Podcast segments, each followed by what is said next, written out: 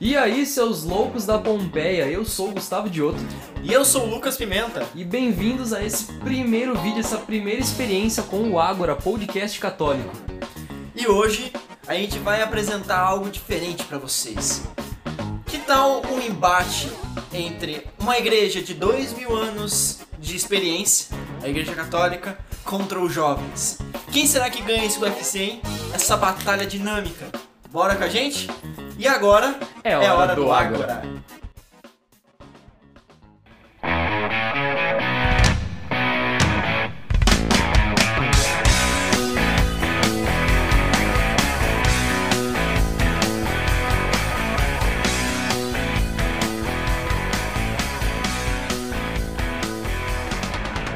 E para você que tá todo perdido aí, começou esse áudio sem entender bulhufas do que tá acontecendo, Bulhufas é uma palavra muito velha para mim, né? Então, né? Não parece que eu sou jovem, mas tudo bem. pra você que não tá entendendo nada, esse é o programa Ágora, um podcast católico, um arquivo de áudio só católico, exclusivamente. E Ágora, para quem não sabe, é uma palavra que vem de origem grega, significa como se fosse uma praça onde as pessoas se reuniam para trocar conhecimentos, ideias, era uma feira de comércio também, e ali onde as pessoas debatiam. E essa é a ideia do Ágora, né, Pimenta? Isso. O propósito do Ágora, na verdade, é trazer conhecimento, mas também levar um conteúdo mais divertido para vocês, né? A gente quer que vocês cresçam tanto espiritualmente como também entendam que a igreja, ser jovem e ser igreja, não é somente ser sério o tempo todo, mas é também é ser totalmente livre, é estar aberto a novas experiências. Isso é Ágora, isso é se deixar lançar. Round 1. Fight! O primeiro tema que a gente vem propor para vocês é o que é ser jovem, né? Jovem. Jovens! Vamos fazer uma pequena referência aqui aos nossos queridos amigos do Santa Zoeira, né? E aí, jovem! Nossa senhora, Santa Carona, sigam os caras, eles são bons. Santa Carona é muito bom. Mas o que é ser jovem, né? Porque muito que a gente, quando a gente vai na igreja, né, sempre tem aquelas senhorinhas de igreja que sempre vê o jovem e fica, né, nossa, que bonitinho ele, né? Se uma senhorinha dessas aí nunca te parou e falou que você tem cara de padre, você nunca foi numa igreja. Só, é. só diria, queria dizer isso porque tem isso daí, velho. É complicado quando você chega na igreja e a pessoa pergunta, viu, você é seminarista? Você é padre? Vai ser, padre? padre? Não, a gente não vai ser padre. Ninguém quer casar você com uma menininha bonita, querem só que você vire padre. Essa é, é a realidade lá dentro da igreja. É. As senhorinhas, pelo menos, né? Porque às vezes tem as menininhas que vêm vem lá. Mas enfim, papo que serve. Papo pra outro podcast. Mas vamos lá. O que é ser jovem, né? Ser jovem dentro da igreja, o que é ser jovem fora da igreja? Do lado bom, do lado ruim. Ser jovem dentro da igreja não é ser aquela pessoa, sabe? Aquela pessoa inteiramente centrada aquela pessoa que só reza, aquela pessoa que anda com a Bíblia só debaixo do braço, aquela pessoa que é, é uma muito de oração. Não. Ser jovem dentro da igreja é ser você mesmo, de verdade. É você ter os seus amigos dentro da igreja, é você brincar, é você dar risadas dentro da igreja, é você fazer aquilo que você gosta, de verdade, ser palhaço, ser tonto. Quem conhece, quem me conhece, e conhece eu também, conhece o Dioto, sabe o quanto a gente é top, principalmente nas missão jovem que a Exatamente. gente vai, né? famosos por aí. Famosos missão jovem por aí, os seis da piada. É lógico que a parte também de espiritualidade ela é importante, né? Mas ela não é só isso, né? Você tem que ser você mesmo. São Santo Agostinho ele já já diz, né? que o homem não é só feito da razão, ele precisa ter a graça, precisa ter a piada. Contar piadas também é uma virtude, ser você mesmo, ser livre também é uma virtude, né? Porque daí ela livra daquela consciência de razão. Os santos já recomendam isso, então conta piada que não tem problema, e seja você mesmo acima de tudo. Bom, um exemplo é São Felipe Neri, né, que é considerado o santo da alegria, né? Santo sorridente. Santo sorridente. Dom Bosco, que é padroeiro dos jovens, Cara, você quer um cara tão maravilhoso quanto Dom Bosco? Né? Não, não tem. Mas ser jovem, a gente mostra o que é ser jovem dentro da igreja. É seguir as coisas que estão. Numa missa você tem que ser mais sério? Tem, tem que ser mais sério. Mas quando você está junto com os seus amigos, né, principalmente num grupo de jovens, pô, você não vai dar uma risada? Você não vai brincar? Vocês não vão sair para comer um pastel, para comer uma pizza, para fazer algo juntos, para fazer uns jogos, uma noite de jogos, uma noite de louvor, é ser jovem, né? Como dizia São João Paulo II, ele gostaria de santos de calça jeans, né? Sim. Ele queria santos que comessem pizza, é, lanche, comessem, que saíssem, que brincassem, que faziam de tudo. Por né? falar em comer, se você nunca deu aquele rolezão pós-missa ou pós-grupo de oração pra comer um lanchinho no bar ali perto, rapaz, você não sabe o que você tá perdendo. Não sabe o que que é resenha boa. Hum, meu filho, ser jovem é ser livre desse jeito, é ser feliz, é botar as coisas pra fora. Tá aí na flor do teu hormônio, é você botar essa alegria pra fora, né? As pessoas dizem, ai, você é o futuro, você é o futuro, você é o agora, você é o presente, meu querido. É, vamos jogar um balde de água fria nisso aí. Porque você não é o futuro. É. Esquece isso. Se alguém da igreja falar pra você, não, você é o futuro da igreja, Pare de graça, porque não, você você dá uma chibatada nele. corta esse barato aí, que você não é o futuro porcaria nenhuma. Vamos falar já o português bem claro. Você é o agora, parceiro. Você é o agora. Você é o? Hoje. É o agora. Nossa, o Nossa. merchan no Não, meio já do foi. negócio. Acabou, acabou a nossa moral. Meu Deus do Né? céu. É, isso é verdade. Antes nos, nos bastidores a gente tinha falado. Assim, o que é ser jovem? É ser ágora, né? Agora que você tá aqui no podcast, é ser ágora. Depois a gente perde inscrito aqui no canal, no podcast. A gente não, não tem sucesso, a gente não sabe porquê, né? Mas tudo bem. Acontece, é o nosso primeiro podcast. Mas vamos lá. Ah, tem um livrinho que eu tenho aqui, chama O Desafio de Ser Jovem. E ele fala um negócio muito da hora, velho, do que é ser jovem. Ele fala assim, não podemos deixar de ser jovens, né? A santidade, na- nada, nada tem a ver com deixar de ir à festa, sair com os amigos, namorar. O que vai deixar você de ser mais ou menos santo são as nossas atitudes, os ambientes em que estivemos. Então, é, muito vale das nossas atitudes. O que, que do ser jovem nosso hoje a gente tem utilizado, né? O que, que do ser jovem hoje a gente tem? Será que as nossas atitudes têm nos levado um pouquinho mais para perto de Deus? Será que as nossas, os lugares que a gente frequenta, as músicas que escutamos, nos levam para perto de Deus? Lembrando, não é errado escutar algumas músicas por aí, músicas seculares, né? Na músicas verdade, você modernas. pode até tirar proveito de algumas delas, né? Algumas músicas trazem boas lições de vidas, boas reflexões ainda em cima delas, né? Sim, até mesmo filmes, né? Você pode ir ao cinema com os seus amigos e tirar boas coisas. Que nem É. eu vi muito de Deus falando pra mim do que era ser jovem no filme do Rei Leão, quando eu fui assistir o live action do Rei Leão. Sim. E cara, eu, eu via muito do, do Simba em mim. Eu via muito do Simba em mim, do que era ser aquele jovem impetuoso, sabe? Aquele jovem que, não, eu quero viver o Hakuna Matata. Nossa! Nossa, que se lasque. Eu quero viver o Hakuna Matata. Viver o Hakuna Matata. Depois a galera faz meme, a gente não sabe o que tá acontecendo. A, a gente quer viver o Hakuna Matata, uma vida sem problemas e tudo mais. E eu lembro do Rafik que dá uma cacetada na cabeça do Simba. Ele fala assim, ai, isso doeu. Eu falei assim, pois é. Falei assim, mas esquece, era passado. É, mas ainda dói. Falei assim, pois é, o passado pode doer. Mas você tem que deixar ele pra trás e viver o agora. Ou seja, viva o agora. Nossa, o merchan de novo. Nossa.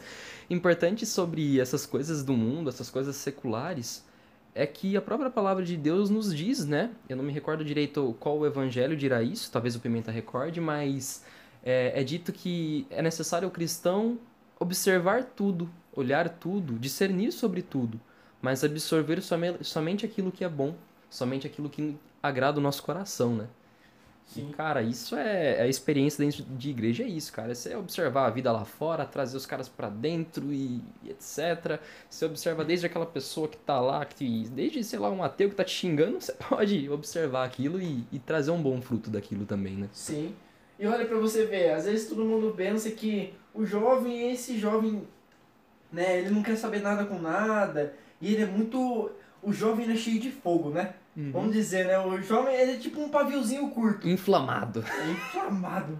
É tudo colérico, não esquece os temperamentos. é Para tudo de xingar os coléricos, que os caras são gente boa, velho. Não Vem com essa xingar o colérico, você já vai ver alguém irritado aqui já.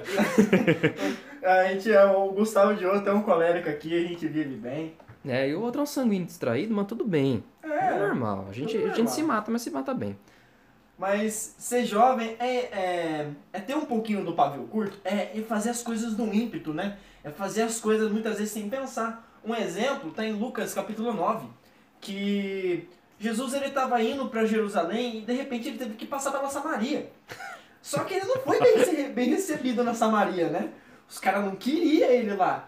Aí quando eles saíram da Samaria. É, meu filho, você achando que era só quando você vai em algum lugar, você entra na sala e ninguém gosta, olha com você com uma cara de tacho, né?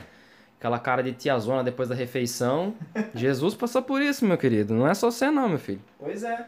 E, e quando eles saíram da Samaria, eles olharam a Samaria de longe assim. Chega Tiago e João. João tinha uns 16 anos quando começou a seguir 16, Jesus. 15, mais ou menos, isso aí, É, né? uns 15, 16 Por aí. Ele virou pra Jesus e falou assim, viu? Você não quer que a gente olhe pra tacar fogo na Samaria? Olha a ideia desse cara. Mano, você tem noção que ele queria tacar fogo na Samaria Se você quer não queria tacar Jesus? fogo em alguém, não faça isso. Mas se você sentiu vontade, tá tudo bem, meu filho. Todo mundo sente vontade de tacar um fogo em alguém, até os apóstolos. É, Os apóstolos queriam tacar fogo na Samaria, né? Pedro queria arrancar a, a orelha de um e arrancou.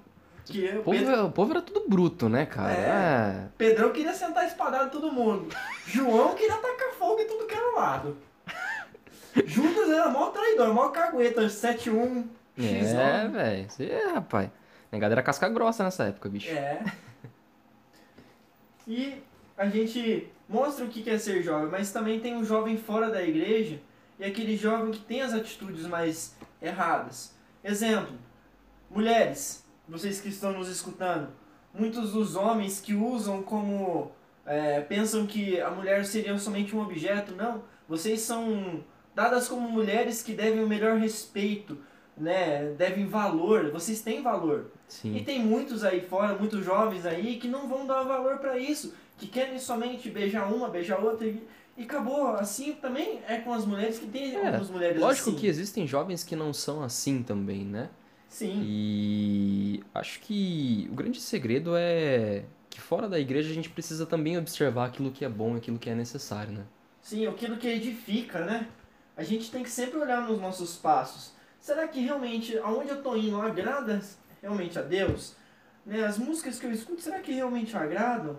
Será que, como que eu tenho sido dentro da minha casa também? Será que eu tenho honrado os meus pais? Falado um bom dia, uma benção, né? Não só dentro de casa, mas fora de casa, né? Que É. tem uns caras que, que varzeiam o negócio fora de casa, que fala pra você, né? Aquele famoso santo em casa, fora, misericórdia. Misericórdia. é Você santo olha assim e você fala, meu Deus do céu. Misericórdia. Rapaz! Você- Tá bonito. Tá bonito. Mas é isso. E depois a gente vai olhar o que, que é a missão do jovem, né?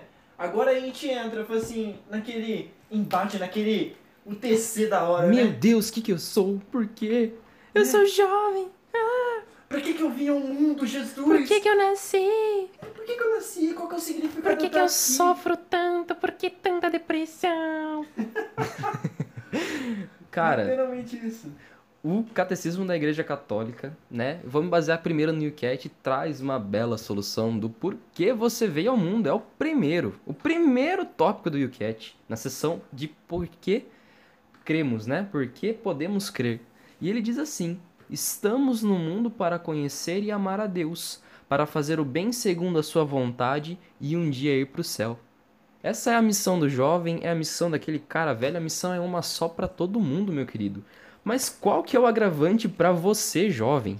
Você é o cara que tá começando a descobrir tua vida agora. Você é o cara que tá começando a aflorar e começando a se importar com as coisas. E por isso, Beato John Henry, nossa senhora, John Henry Newman é um beato muito que eu tenho me aproximado faz um, um tempinho. Ele tem uma frase muito interessante. Ele diz: "Não temas que a tua vida termine um dia", né? Quantas pessoas elas têm medo da morte?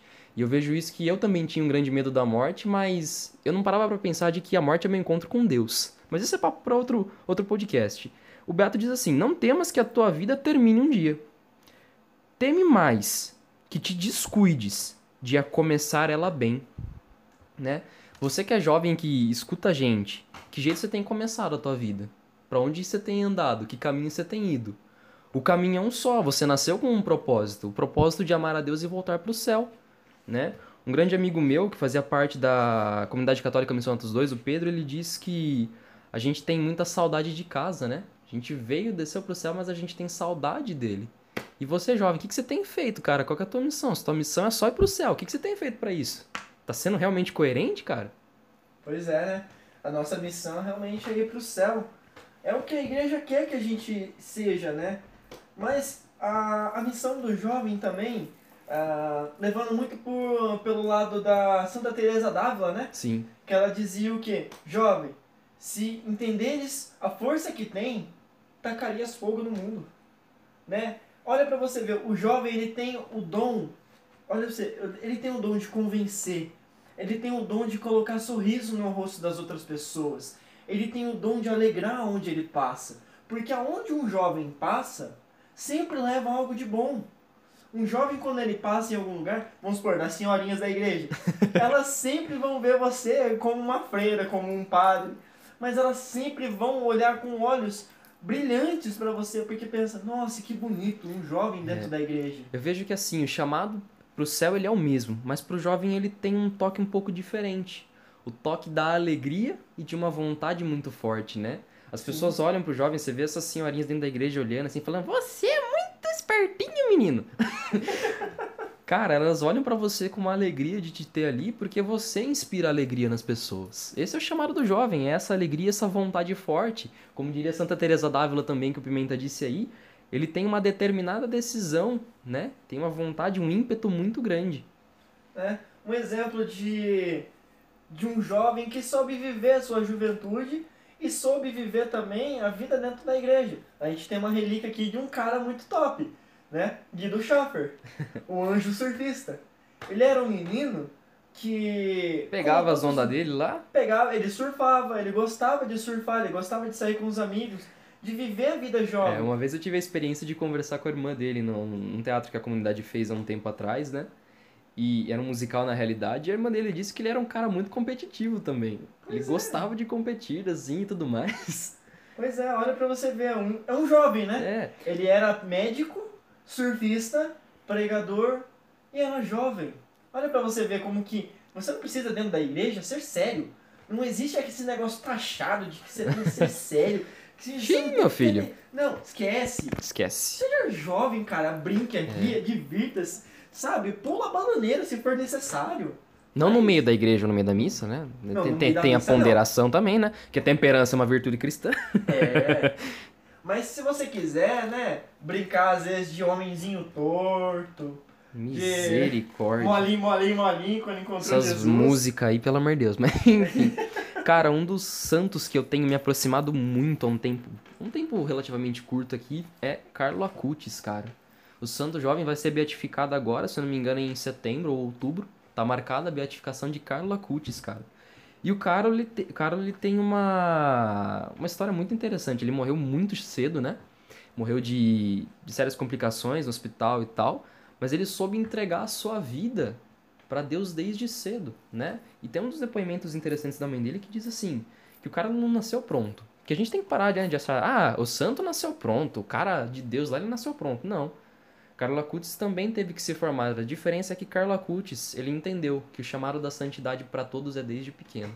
E com uma vontade forte, com um ímpeto gigantesco, ele usava os dons dele para a coisa certa de Deus. Tanto que ele fazia site, não sei se você sabia, Lucas, ele fazia site para divulgação de, de imagem sacra, de mistérios eucarísticos, ele fazia assim, Sim, organizava site dele exposição. Tá ativo ainda, tá né? ativo ainda, quem quiser conhecer. Eu só não lembro o nome do site, você lembra? É só procurar Carlos, Né? ah, Carlos Acutis no, no Google, com certeza você vai achar o site dele. E pra você, raditrad, que nos escuta, radical tradicional, aquele nego lá que, ah, não posso torcer pra um lado, não pode torcer pro outro. Carla Kutz, o cara que vai ser santo agora, ele, basicamente, nos dos maiores relatos que a mãe dele diz é que Carlos sabia a hora de evangelizar, né? Ele não, não era um lavador de mentes, um sugador de teorias e de, de implantamento de teologia. Mas Carla Kutz conquistava as pessoas, tinha as amizades também fora do meio da igreja ali, com os colegas de escola. Mas Carlo, dentro da sua juventude, ele pegava e sempre dava um jeito de colocar Cristo ali no meio, né? Teve uma, uma certa missa que eu peguei aqui que era do advento do Natal e o padre dizia que para algumas situações da nossa vida a gente tem que saber fazer nascer Cristo, né? E Carla Kutz fazia isso. Ele sabia a hora certa de, de implantar o evangelho e de mostrar os mistérios que ele vivia para as pessoas, né? Exato, né? Quando a gente está na missa, a gente vê alguns jovens, né? E muitas das nossas atitudes é ficar em silêncio, a gente vive a, a Eucaristia ali no momento, né? E é, existe alguns jovens que às vezes ficam no celular, que conversam, né? Uhum. Existem tempo para tudo, né? Como diz, se eu não me engano, em Eclesiastes, é, Eclesiastes 3, diz que existe um tempo para tudo determinado no, no, debaixo do céu, né? Há tempo de você falar e de ficar quieto, há tempo de você brincar e de, de ficar retroagido, entendeu? Há um, há um tempo para tudo, há um tempo de você sorrir, há um tempo de você chorar, há um tempo para todas as coisas. Então a gente sempre tem que estar atento. Né? Será que aquilo que eu estou fazendo agora compete neste momento? É o certo? Como o Carlos Ancutes, ele sabia o momento de pregar. Né? Senão a gente ia estar achado como chato, né? É, a gente tem que primeiro conquistar a pessoa pra gente, né? Pra depois a gente conquistá-la pra Cristo, cara. Sim. Isso facilita muito as coisas na realidade. Imagina você ficar o tempo inteiro falando, falando, falando, falando de igreja, você está achado como uma pessoa chata. E o jovem não é isso. O jovem ele gosta de comentar sobre várias outras coisas. Que nem eu gosto de jogar videogame. Eu amo jogar videogame, cara. Nossa, Tem nem uma- me fale. Eu chego do serviço de vez em quando, eu vou pro meu videogame, eu vou brincar, é o meu tempo de lazer. E às vezes a gente pede, não, a pessoa que, que vai pra igreja não pode ficar nesses É, jogos. não, não fique bitolado, né? Às vezes a gente tá no caminho de céu, a gente fica bitolado só na igreja, né? Bitolado assim que tem que fazer isso, tem que fazer aquilo, tem que fazer aquele outro, a gente esquece de viver, cara. É, Porque a vida não é só aquele momento de oração, a vida é extra. Santa Teresa d'Ávila, também gosto muito dela, e o Pimenta gosta também. Ela pegava as irmãs que ficavam o dia inteiro em oração e ela dava trabalho, porque ela falava que não era para as irmãs ficarem ali naquela coisa travada ali dentro. Ela não gostava muito dos melancólicos, né, pelo que já ouvi dizer, porque ela não gostava daqueles que ficavam só no interior. Porque as pessoas têm que viver, a fé não é feita só também daquela contemplação, daquela rigidez, ela é feita das obras também. Tem que saber ponderar tudo aqui da, da criação de Deus, né? um exemplo de uma, de uma santa, né? Eu acho que muitos conhecem, Santa Teresinha do Menino Jesus, pra você ver como que santo não nasce pronto. Santa Teresinha do Menino Jesus, mano, ela era muito, mas muito metidinha. Sabe? Ela, o, o, pai, o pai dela sempre mimava ela, sabe? E ela sempre batia o pé quando ela não gostava do algum Ela batia o pé. Ela era mimada, inteiramente mimada. E até mesmo depois que ela foi pro, pro Carmelo, ela ainda continuou um pouquinho mimada. Até porque ela dava trabalho para as prioras. Mas olha para você ver, ela é doutora da igreja. Ela soube achar o tempo. Ela soube... Olha, Santa Teresinha do Menino Jesus morreu com 24 anos, né? Sim. Ela morreu com 24 anos, mas soube aproveitar a sua, a sua juventude, né? Esse jeitão dela, meio mimado de ser, mas ela conquistou tantos corações e conquistou o coração das prioras também, né? Santa, Santa Teresinha do Menino Jesus fazia tanta coisa e ela gostava muito de da Santa da, da França, é, São Joana d'Arc. Ela até se vestiu uma vez. Santa Guerreira. Santa Guerreira, ela adorava São Joana d'Arc. Olha pra você ver, ela se espelhava em São Joana d'Arc, entendeu? E olha pra você ver, é uma santa jovem, que soube é, pegar o seu tempinho certo, ela soube temperar Soube os seus caminhar, né? momentos. Soube caminhar. É isso que, que é assim, os santos não nascem prontos, né? Eles vão se formando segundo a graça. Vão se formando pedindo o auxílio de Deus e assim eles se formam. E bom, a gente falou até agora da missão, acho que já ficou claro para todo mundo. Vamos partir para a prática? Conta um Vamos. pouco da tua história, cara. Bom, Como que, que era dentro da igreja, como que você nasceu, o que, que você pensava, o que, que você não pensava. Você tem 26 anos, então 26 tem anos. história pra caramba. Eu tenho 20. então, já sou velho já, Nossa, já com tem- umas dor nas costas. quem olha pra ele acha que ele tem cabelo branco já, né, gente? Eu ainda tenho. Eu ach- acharam um cabelo branco no meu serviço hoje. É, ontem, né? Acharam um cabelo branco meu, cara. Isso é estresse, galera. É estresse, realmente. Mas vamos lá. A minha história é um pouquinho pesada, realmente. Né? Ela era Eu- gorda? Hã? É gorda? Um pouquinho. Até Brincadeira, galera, porque eu- calmou, eu, tô calmou. um filho aqui. É, se vocês verem a pochete que o Pimenta tá portando na barriga, Eu gente. virei, eu voltei Se bem que eu não posso um- falar nada, né? Mas, Eu bicho, voltei pros anos 80, agora eu ando de pochete. embutida. embutida. Mas vamos lá. Eu, é, desde pequena, a minha família, né, minha mãe, sempre me ensinou o caminho, o caminho certo, né? Desde pequena eu era coroinha na matriz São José em Mojimirim, né? Eu fiquei um, um bom tempo lá. Tá aí um irmão serviço que eu sempre quis fazer, mas nunca tive a oportunidade, cara. é Talvez, muito quem sabe um gostoso. dia. É muito gostoso. O meu irmão, que é mais quatro anos mais novo que eu, né, o Matheus, ele também servia comigo, né? Só que quando eu fui chegando um, tempo que a adolescência foi, foi vindo, eu comecei a andar com algumas coisas erradas. Né? Eu comecei a conhecer pessoas erradas e eu tive problemas. Ah, com 16 anos eu fui alcoólatra. Eu bebia todos os dias, a ponto de cair, né, de passar mal e voltar a beber. Eu bebia muito, sabe? Eu não tinha controle disso. Ah, eu usava narguile muitas vezes misturado com maconha na essência, né? Amigos que me levavam para para shows, principalmente para pubs de rock. E tecnicamente essa é uma parte pesada na minha vida, eu era satanista, né? Ah, eu tinha um pentagrama no meu peito invertido. Eu não era um pentagrama normal, ele tinha que ser invertido. Semana Santa, na sexta-feira santa, eu escutava aqueles rocks pesados. Comia carne também? Comia carne Herege. também. Herege. Seu herege. Herege pra caramba. Eu comia carne, eu escutava principalmente Marilyn Manson. Cara, Quem que é essa? Marilyn Manson é um cantor de rock que ele é muito satanista, totalmente. Ah, e ele fez muitas coisas, tipo, ele, ele tirava, tirou uma das costelas pra fazer coisas, ações impuras dentro do show dele. Ele se despia, ele tirou uma parte do peito dele, colocou uma placa de vidro pra ele poder ver, né? Que Eu louco, cara. É, ele, fa ele faz rituais e tudo mais. Enfim. É pesada essa parte. Mas eu escutava esses, esses tipos de rock. E meu primeiro encontro com Deus veio através, olha pra você ver, de uma ex-namorada. Né? A gente tinha terminado, a gente ficou três meses. E depois a gente largou, mas eu ainda gostava dela. E por consequência, né, por providência divina, ah, teve o aprisco em Mojimirim. Aprisco? É, o aprisco é? é? um encontro voltado para os jovens, que é aquelas ovelhas que estão di é, distante do pai, a gente é, chama de aprisco, para chamar elas pro redil de novo, né, pro, pro aconchego do pai. Mas existe ainda? Existe, existe Olha. ainda. Ano passado a gente teve é, o aprisco, né, É que eu sou um pouco de longe, aí eu fico meio perdido com essas coisas de Mogi, você também vai ser meio perdido com as coisas de Amparo, né? esse povo de amparo aí. É, Esse povo de Mogi Mirim aí, ó. Então, e tem esse aprisco, e eu fui, e essa namorada foi minha, essa ex, né, ela foi. E eu fui mais pra ver ela, entendeu? E ela não era de igreja, de repente ela apareceu num encontro e eu fui atrás. Só que foi onde eu, descobri que eu podia ser amado por Deus de uma forma diferente. Ah, e foi onde eu conheci o meu forânico, né, que é o Moisés, Moisés Rocha. Oh, Moisés, é, Moisés, não Rocha, Moisés. Nossa, se, se ele escutar isso daqui, É, ele vai me xingar. vai É tudo xingar você até o... Mas eu considero ele como um pai, realmente. Ó, O Moisés, pra mim, ele é um pai. que bonitinho. E desde o aprisco, ele tem me, me levado pra esse caminho mais certo, sabe? Pra não deixar de ser jovem, mas viver a experiência também do batismo no Espírito Santo, de viver a santidade.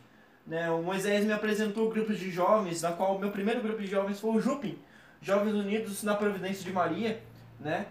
E lá foi a minha primeira família, né? Onde eu encontrei com Deus, onde eu tive amigos ali que me levavam para Deus. É você aí que é contra a RCC, que não sei o que, que não sei o que lá. Cara, eles são um dos frutos muito belos da igreja, trazem muitas pessoas, né? Sim. Lucas é um dos exemplos vivos disso daí.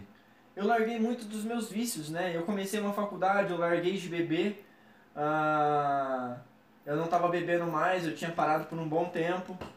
Hoje eu tomo ainda muitas vezes uma, uma cervejinha, mas é, é muito esporádico. É um dia eu tomo, não mais. Você não tomo- toma, né? Você aprecia. Eu aprecio, né? Eu tomo uma cerveja só e acabou. Não tomo mais. Não sou de é ficar o bebendo suficiente várias. pelo sabor, né? É, é o suficiente pra mim. Mas também não sou o tipo de cara que necessita ficar isso.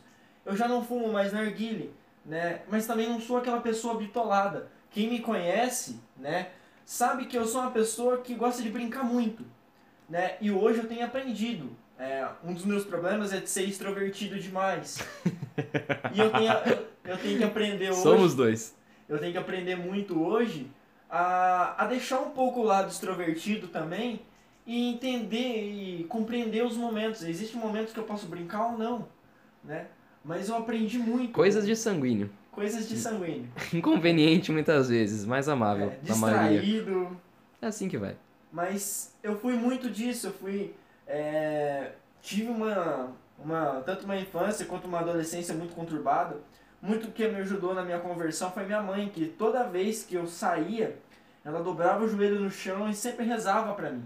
Né? Ela sempre pedia para que eu me convertesse, né? Minha mãe pedia que eu pudesse voltar para casa bem, né? Dei muito trabalho para minha, minha mãe para meu pai, principalmente para minha mãe. Nunca honrei os meus pais, hoje eu busco honrar eles da melhor maneira possível, né? Tento ser o melhor filho que eu posso, do meu jeito. É claro que a gente tem uns arranca-rabo de vez em quando, né? Arranca rabo. É, uns arranca-rabo mesmo. Os come toco. Mas a gente se ama, literalmente, né? Eu gosto muito da minha mãe, eu amo ela de todo o coração. Tem problemas com meu pai? Tem. Normal. Mas não, não é algo que me, me impeça de amar ele, entendeu? Até o meu irmão. Meu irmão, ele é um pouco distante de mim, mas eu amo ele, eu gosto dele. Principalmente quando a gente fala, às vezes, de vez em quando fala que ele tá assistindo um filme, uma série, ou ele tá jogando. Eu falo, ó, eu comprei tal jogo, você quer dar uma olhada? Você já viu? Entendeu? Eu tento falar isso, algumas coisas com ele. Mas essa é a minha vida, foi como eu descobri. E eu fui batizado no Espírito Santo em 2013, num retiro de carnaval, no Vem Louvar. Que, cara, foi Famosíssimo. famosíssimo aqui na Diocese de Amparo. E, cara, foi a melhor experiência que eu tive. Eu me senti, eu senti uma paz da qual eu nunca tinha sentido na minha vida. Literalmente, eu, sim, eu não queria mais sair dali, porque aquilo me preenchia de tal maneira que, cara, eu não queria perder aquilo mais, sabe? Não queria de verdade. E desde então eu tenho buscado, eu tenho as minhas recaídas, eu tenho os meus pecados, eu tenho. Eu sempre busco me confessar, né? O padre André, que agora está no seminário de pedreira, né? Já ouviu muita coisa de mim, cara. Olha, vou contar pra você, esse padre vai pro céu só por causa de mim. Sabe, sobre essas coisas de erro, a gente tem que entender que o cristão, né? Todo mundo, todos nós erramos. A diferença é que o cristão ele erra, ele busca voltar. Ele busca se dar a volta por cima, porque ele não para. Ele entende que ele tem um objetivo em Deus, né? Com certeza. Mas e aí, Diogo? Não, que- não, não, não, eu ainda não. O que, que Não. você faz hoje? O que você tá fazendo da vida? Ó, Fala o que você tá fazendo da vida, cara, agora. O que, que você Ó. coordena, o que, que você faz. Ó, o Ágora já é um. o Ágora já é um, né? Um fruto é, que Deus coloca pra gente agora, a gente iniciar esse trabalho. É, eu sou servo do grupo de oração Alegrai-vos, é, junto com o Moisés, né? O Moisés está ali junto. Eu faço parte do grupo de jovens Junã, Jovens Unidos no Amor de Maria, né? Ah, um grupo do qual o Silvio e o Léo são coordenadores. Né? Amo demais eles. Um abraço É. pra eles aí, então. Um abraço pro Silvio, pro Léo, pro Felipe, que é do Ministério de Música, Juliana, Moisés, Quebrada aí. que- Ana, eu não conheço, quebrada mas um abraço aí também pra galera. pra quebrada do Junã. É isso aí. Eu amo cada um. É, é a minha, minha família, realmente. Eu daria tudo pelo Junã. Né? Eu amo muito. Até o Moisés puxa minha orelha muito demais. Ele puxa muito a minha orelha. Mas é bom, tem que ter cobrança, pô. É, ele puxa muito minha orelha. Mas o Moisés está sempre pronto para me acolher. O Felipe sempre tem uma palavra boa para mim. Ele sempre me faz dar risada. Ele sempre me ajuda. A Juliana é sempre um amor de pessoa. A Ana, o Silvio é muito palhaço. Misericórdia, gente. O Léo, ele é muito quiet, ele é meio quietão, mas cara, quando ele fala também, você se diverte demais com ele. É, Deus providenciou os amigos também necessários né, na sua vida. Tirou aqueles que não, não te agregavam, né? Sim. Providenciou os corretos. Mas, olha pra você ver, o Felipe, ele tinha a mesma vida que eu. Não tão pesada quanto a minha. Mas a gente se conheceu naquela época quando eu era adolescente. Quando eu era adolescente. Quando tava tudo acabado lá. Cara, ele tinha Tava a vida dele, eu osso. tinha, eu tinha a minha, né? A gente se- é, se conhecia, né, de longe, a gente frequentava às vezes o mesmo lugar, tinha o mesmo ciclo de amigos, mas a gente nunca era de trocar ideia, a gente nunca trocou ideia. E olha pra você ver, Deus colocou ele de novo na minha vida. Pra quê? Pra ser um dos melhores amigos que eu posso ter hoje. Cara, eu considero ele como um irmão pra mim, literalmente, ele é um irmão pra mim. Sim, Deus providencia, né, aquilo que é necessário no caminho. Você que tá escutando aí, você tá vivendo uma vida meio doida, meio largada, né? Tá só bandeira de pirata, né? Pele e osso, acabado. Cuidado Cara. com os ventos que senão voa, amarra uma linha pra poder soltar a pipa. É, não tô falando que você tá magro, não. Tô falando que você tá acabado, meu filho. Você sabe onde você tá acabado. Cara, não tenha medo. Deus providenciará aquilo que é necessário. E o que mais que tu faz, meu querido? Bom, eu fiz parte da equipe de serviço do Ministério Jovem, né, da Diocese, pela renovação. Hoje a Josi é coordenadora desse ministério. né? Tenho muito contato com a Josi, a gente conversa quase todo dia no celular, né? A gente dá, dá risada, brinca, conversa, né? O Alex, que foi coordenador, né? Outro amigo meu. E atualmente eu tenho, eu tenho focado muito nisso, no Ágora agora e nessa minha família, que é o grupo de oração Alegrai-vos e o grupo de jovens Junã, o grupo de oração jovem Junã. É aonde Deus me chamou. Falei assim, não, Lucas, eu quero você aqui. Fica aqui. Não pegue outras coisas para você, fica aqui. É onde eu tenho aprendido a falar muito não para algumas coisas e focado naquilo que Deus me chama. Mas eu já falei muito de mim, né? Chega de, de ouvir o Lucas falar. E aí, É, Diogo? graças a Deus, né? Que ficar escutando só ele não dá, né? Tem Não dá, um né? cara centrado aqui, pô. Então. Mentira! Agora nós vamos de colérico. Falamos do sanguíneo muito. Aqui! Vamos começar a gritar. Brincadeira, vamos lá. Bom, Diogo, conta um pouco de você, como que é a sua história de conversão também. E o que você faz hoje, né, meu amigo? Conta a sua Ah. juventude pra essa o que eu galera. faço hoje, eu como bastante, cara. Olha. Tá lá pra você, tô enchendo o buchinho também, brincadeira. Vamos pro Templo do Espírito Santo, né? Macaquinho Só aj- ajudando aí. Testando só. Som, alô? Viu? Bom, vou pegar o gancho dos amigos, né? Falar um pouquinho disso desde o começo. E bom, no começo da minha infância, eu, principalmente na época de escola, eu não tinha muitos amigos, né? A realidade é que eu sempre fui aquele estereótipo. Já viu aquele filme lá, aquele gordinho de óculos, nerd embaixo de livro que é isolado da sociedade? Cara, esse estereótipo era, cara. Eu era um maluquinho assim. E eu não entendi o porquê, mas as pessoas elas acabavam se afastando um pouco, né? Por conta dessa visão. Não que, que eu fizesse algo por merecer, nunca fiz algo que tivesse que afastar as pessoas. Mas por essa visão que algumas pessoas faziam, esse tal bullying comigo, as coisas acabaram sendo assim. E eu peguei um rancor muito grande dessa época. Porque eu falava, caramba, se dizem que Deus ama tantas pessoas, por que eu não sou amado, né? Eu tinha uma família por trás que era católica, tinha minha avó que era ministra, tios que eram coordenadores da pastoral do Crisma. E mesmo assim eu tinha essa visão. Chegava na escola, sim, era, era muito complicado, criticava até alguns dogmas, algumas verdades da igreja, por causa disso, desse rancor que eu tinha. E tudo foi mudar quando de repente, né, eu fui convidado pro Crisma. Na época eu não tinha ano pra fazer Crisma, né? Eu tinha 13 anos na época, mas em contato, minha mãe entrou em contato com uma amiga dela, dentro de uma loja. Aí, do nada, a mãe dela solta o termo Crisma, pra você ver que como as coisas são, pra ser Deus quer, ele vai lá e confirma. E soltou que eu, mesmo com 13 anos, eu podia fazer Crisma com um antigo amigo meu, que era o Heitor. E foi minha mãe lá, me matriculou sem eu saber. e assim foi. Aí no mesmo sábado, na hora do almoço, ela falou: Olha, hoje, quatro e meia, você vai no Crisma. E eu comecei a brigar com ela. Falei: Não, porque eu não vou, que eu não sei o que lá. Eu lembro que tem uma cena muito marcante que ela parou o carro no meio da rua, começou a berrar comigo dentro do carro, começou a parar trânsito atrás, meus meninos no canto olharam. Ela fez essa pressão. Se você sofreu pressão dos seus pais, não reclame. Aí ela fez essa pressão, eu fiquei bicudo, né? Tipo aqueles negros que acordam de manhã emburrado antes de tomar café, bicudão. Aí eu falei, tá bom, eu vou. Aquela voz de, de chato, molequinho, birrento. Cheguei lá, cheguei no Cristo, birrento, sem conhecer ninguém. Conhecia só os meus tios que estavam lá na época, né? E alguns amigos deles. E assim foi, né? Foi um crisma inteiro assim, de diversas descobertas. E, ao mesmo tempo, eu tinha esse contraponto, que era a escola, a escola que não me dava aquilo que era necessário, aquilo que era de, de amigos. E eu, eu brinco que Deus me deu justamente aquilo que Ele mais tirou no começo, sabe? Eu acho que eu só percebo o valor dos amigos que eu tenho hoje por causa desse tempo que eu tive na escola. Porque a primeira coisa que o Crisma me deu, que foi aquilo que me fez ficar na igreja, são os amigos. Então, a partir do Crisma, num, num retiro, que eu lembro que foi uma banda, que ela é... Ah, eu não vou lembrar o nome da banda que foi nesse retiro, né? Qualquer coisa talvez eu lembre depois.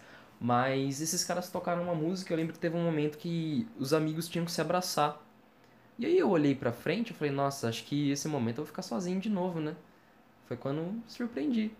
Ganhei um melhor amigo, ganhei vários amigos da minha sala me abraçaram e eu falei, caramba, esse lugar é diferente. E Deus tocou muito em mim naquele dia por causa das pessoas. E foi aí que eu comecei, cara. Eu falei, caramba, eu vou ficar como catequista. Tem o Mateusão, Mateus Lence aqui. Eu cheguei num dia pra ele num churrasco pós-crisma, né? Porque a gente gosta de comemorar comendo, né? Tem que ter o churrascão. aí eu cheguei nesse churrasco e falei, olha, eu quero ser catequista. Aí ele falou, você? Falou, sim. Eu falei, você vai dar sequência pros seus tios que fizeram aqui? Eu falei, ah, não sei se eu vou ser tão bom quanto, né? Mas a gente tenta. E assim foi no primeiro ano. No primeiro ano eu lembro que eu já ass- assumi uma responsabilidade de, de assumir uma sala, né? Porque um do- dos nossos ele te- teve que sair, deu um probleminha lá.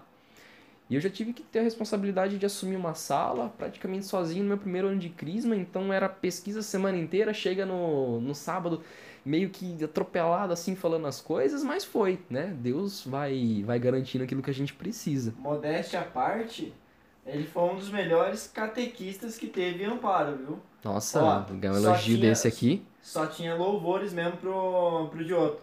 Todos os catequistas hoje que eu vejo, que eu conheço, que era do Dioto, sempre falaram, falaram assim, não, o Dioto é sempre divertido, sempre leva uma aula mais tranquila, mais brincalhona, né? Ai, graças a leva- Deus. É, Deus vai vai provendo naquilo aquilo que é, que é necessário, né? E eu lembro que, assim, no começo eu não tinha muita base de formação, né? Pô, passei ali meus 15 anos da vida sem pesquisar nada sobre, sabia mais ou menos as coisas, né? Apesar dos meus, meus pais me levarem na missa sempre. Eu falava, olha, se for da vontade de Deus, você que conduza, eu tô aqui. E largava. Falava, você que se vire aí, Deus. Não, só... Se você tá aqui, mano, o problema é teu, joga eu aqui junto. e assim foi, cara. Foi um ano assim.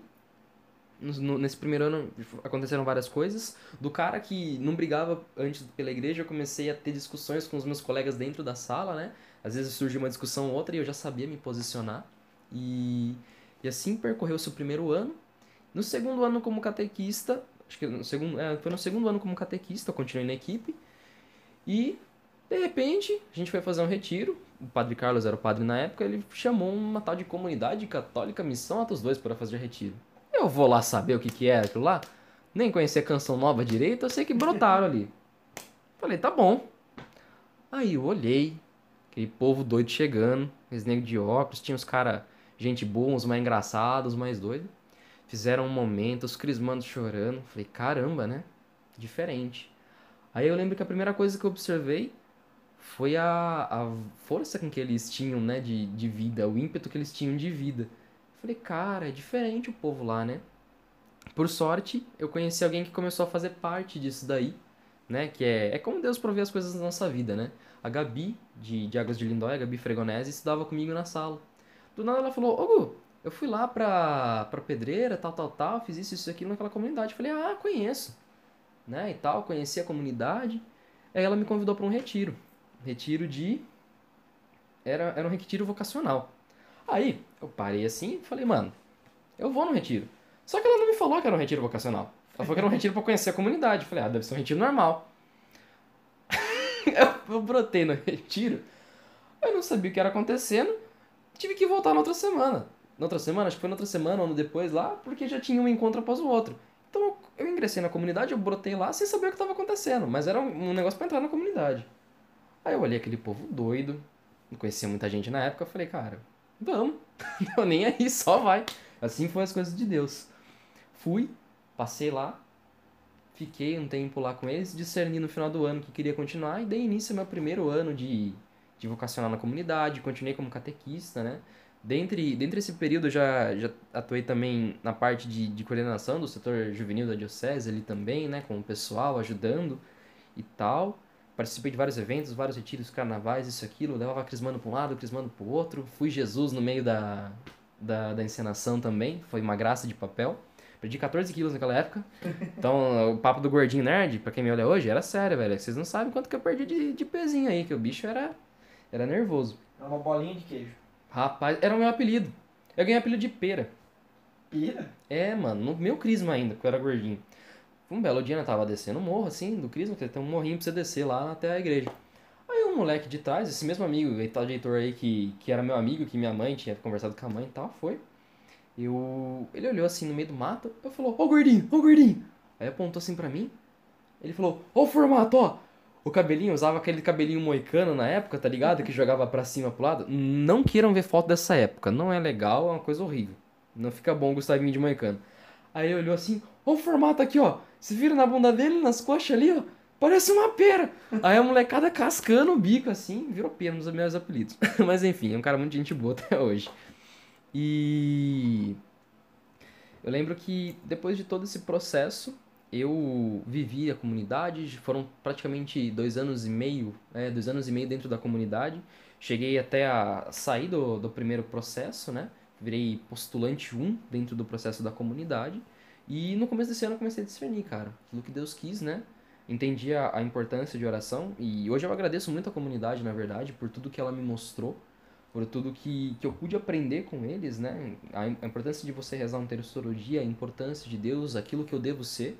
Eu lembro que a Letícia Azevedo, lá da comunidade, falava uma coisa muito interessante, que a comunidade ela não tem preocupação em te tornar Atos 2, ela tem a, a preocupação em te tornar um bom cristão. E eu acho que fizeram muito bem isso comigo. Hoje eu me vejo seguindo aquilo que é necessário. Lógico que tem muito a aperfeiçoar ainda, né? Mas é, acredito que esteja no, no caminho. E, As comunidades sempre estão na nossa vida, né? cara, sempre tiveram, cara. A Atos 2 esteve na sua, né? Uhum. Que você viveu essa parte de Atos 2. Eu tive a comunidade Coração Missionário de Maria, lá com o Chicão. Né? Não fiz o vocacional deles, mas o Chicão sempre me acolheu muito bem. Sim, cara. Cara, é um cara que você pode contar com ele pra sempre. As comunidades são, são grandes frutos do Espírito Santo, né? É, São João Paulo II que diz mesmo que as novas comunidades são como a primavera da igreja, um novo florescer, né? E mediante a isso, a todo esse processo, eu entendi a importância de oração. E aí, no começo do ano, eu comecei a, a rezar com um sentimento que eu tinha. Eu, hoje eu agradeço muito ao Crisma, mas eu fui rezando, rezando e rezando e Deus pediu pra mim, olha, eu sei que você gosta muito das pessoas, você não vai perder a amizade deles, mas eu quero que você dê voos maiores, eu quero que você vá pra outro lugar agora.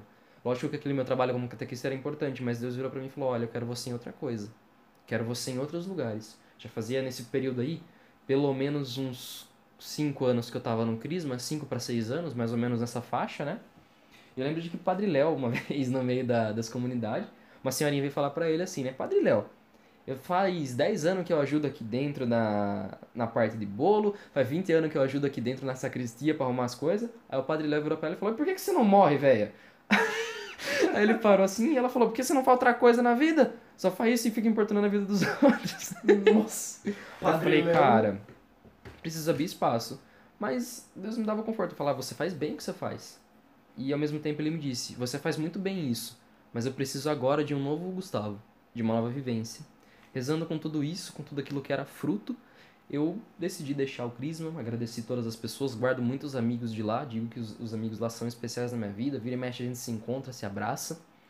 E aí eu deixei, né? E esse processo também de oração, ele não envolveu só o Crisma, ele envolveu a comunidade, e recentemente, deve estar fazendo aí pelo menos uns dois meses já, eu acabei deixando também a comunidade católica, agradeci muito a eles, agradeci por tudo que, que eu recebi deles, em parte de oração, em parte de moral, né?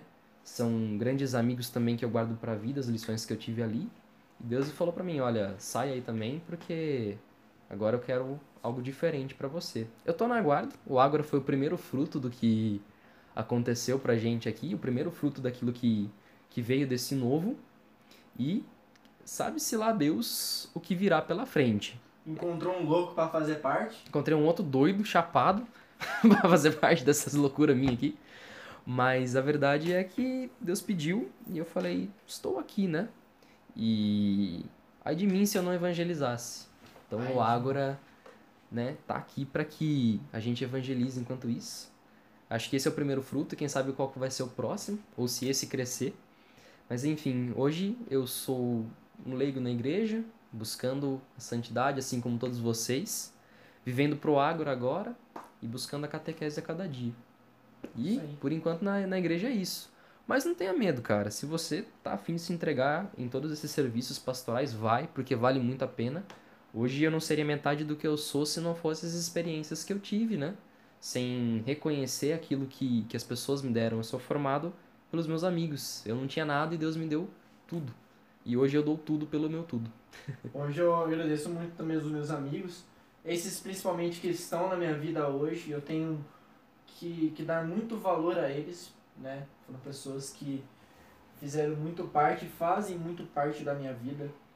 Pessoas que eu não trocaria por nada. Existe até um amigo meu, que ele é evangélico, né? O Matheus, que trabalhou comigo. Cara, eu considero ele como um irmão também, ele é meu melhor amigo. E foi um cara que sempre me ajudou, então eu devo muito da minha conversão com Deus ah, através dos meus amigos, assim como você. É, E- cara, a principal parte pra mim foi isso, né? Esses caras vieram no momento certo, no momento oportuno, surgiram, e quando você tá em Deus, você começa a ter as amizades necessárias, né? Eu deixei muitas pessoas também, igual você deixou. Mas a gente, depois de um tempo, a gente vê que a gente se torna magnético quando a gente tá no caminho certo. Que Deus Com começa a colocar as pessoas corretas no nosso caminho, né?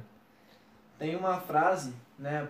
Acho que já pra gente ir encerrando, né? Sim, senhor. Pode frase de efeito pra acabar? É, é uma passagem de vou até, vou até ficar quieto aqui, que agora é frase de efeito. Tá com quase 50 minutos aqui já. A gente planejou 20. Já foi pra 50. Já foi pra 50. Vocês imaginam os próximos. Ah, uma frase de Timóteo que marcou muito minha vida e é pra vocês. 1 Timóteo 4, versículo 12. Que ninguém despreze tua jovem idade. Quanto a ti, sê para os fiéis modelo na palavra, na conduta, na caridade, na fé e na pureza. Esperando a minha chegada, aplica-te à leitura, à exortação, à instrução.